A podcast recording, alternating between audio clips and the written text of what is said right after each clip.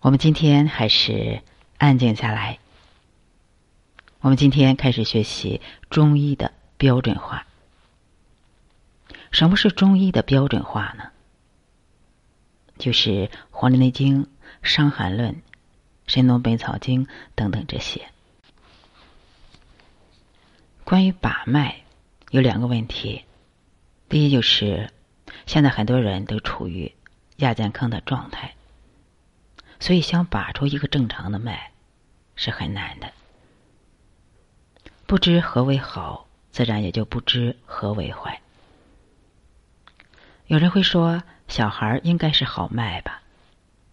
但是小孩毕竟是儿童脉，小孩的脉偏硕。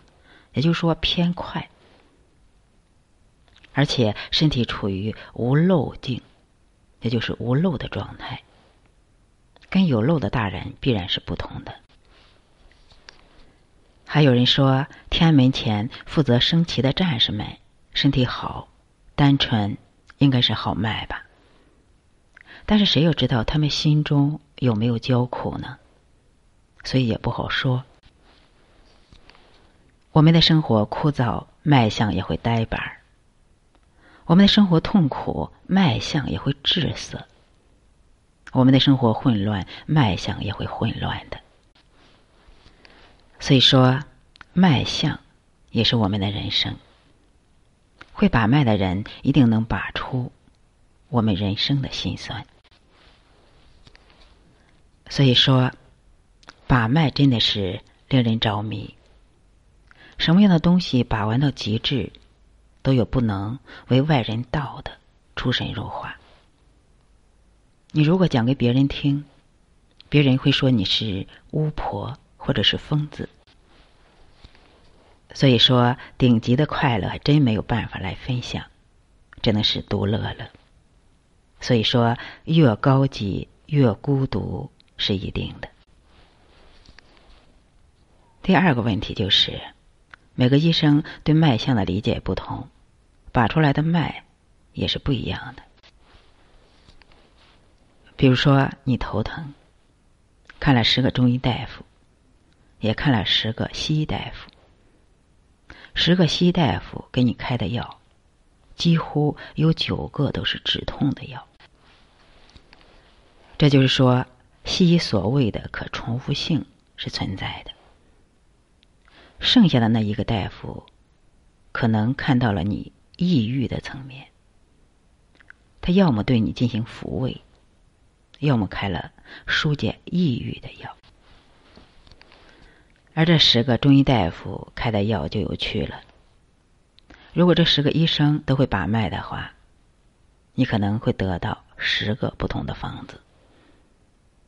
比如说，有人认为你是因为湿气重而头疼。有人认为你是因为血虚而头疼，有人认为你是因为伤风而头疼，等等等等。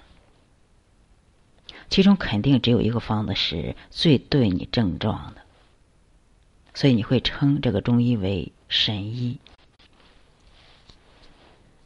中医的标准化就是《黄帝内经》，就是医理的标准化，《伤寒论》就是。医术的标准化，《难经》就是脉法的标准化，《神农本草》就是药性归经的标准化。所以说，他们是四大经典。中医现在之所以被很多人不信任、不尊重，其实跟中医自己不精进是有关的。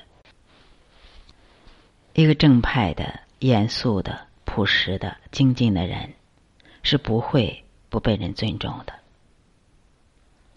我们曾经做过实验，一群人一起学习《黄帝内经》，一起学脉法，一起学《伤寒论》，然后一起看一个病人，每个人都严格的画出此人的脉象，然后私下里出方子，最后集体亮出自己的结论。因为学习的思路是一样的，最后至少有八个方子是相近的。其中的不同就是高手和低手的差别。但是最起码阴阳分的是非常清楚的，也就是说三阴症绝不会看成三阳症。在中医里，怎样判断哪一个医生更高明呢？比如说，有一个病人有尿蛋白了，两个大夫开药，一个大夫开的是强壮脾胃的药，另一个大夫开的是全是补肾的药。要想判断高下，需要一个水平更高的人来评判，就像在中国打太极拳一样。只有高手能够评判，底下的人只能是看热闹的。这个病从脾胃入手的是高手，因为胃为肾之关关卡，肾为胃之关关门的这个关。也就是说，唯有土能够克水。尿蛋白它属于肾的关门不利了。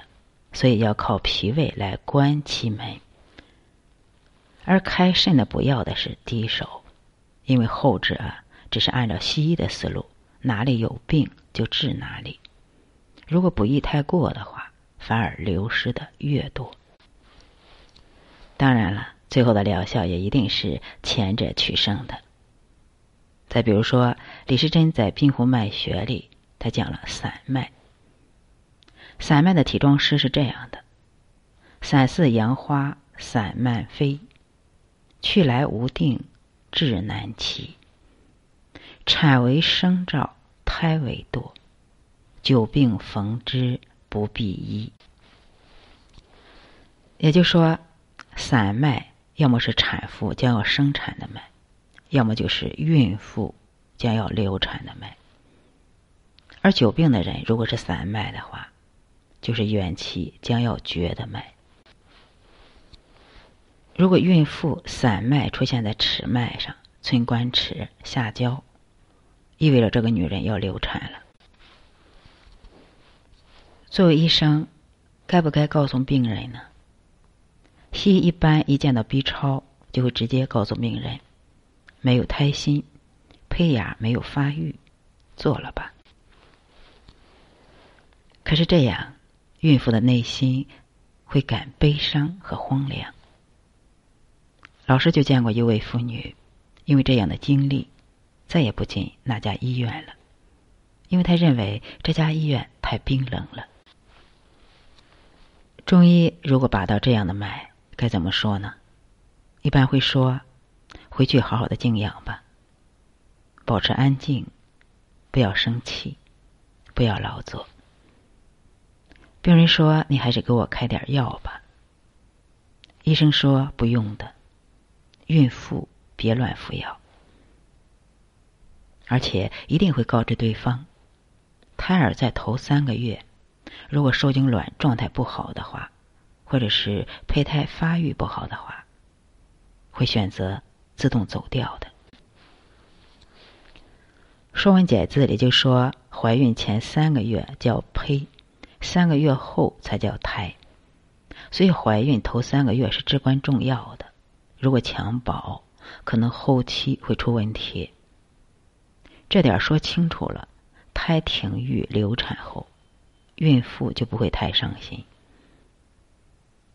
你不能现在就告诉他，你现在的脉散了，你要流产了，这样可能会吓到他。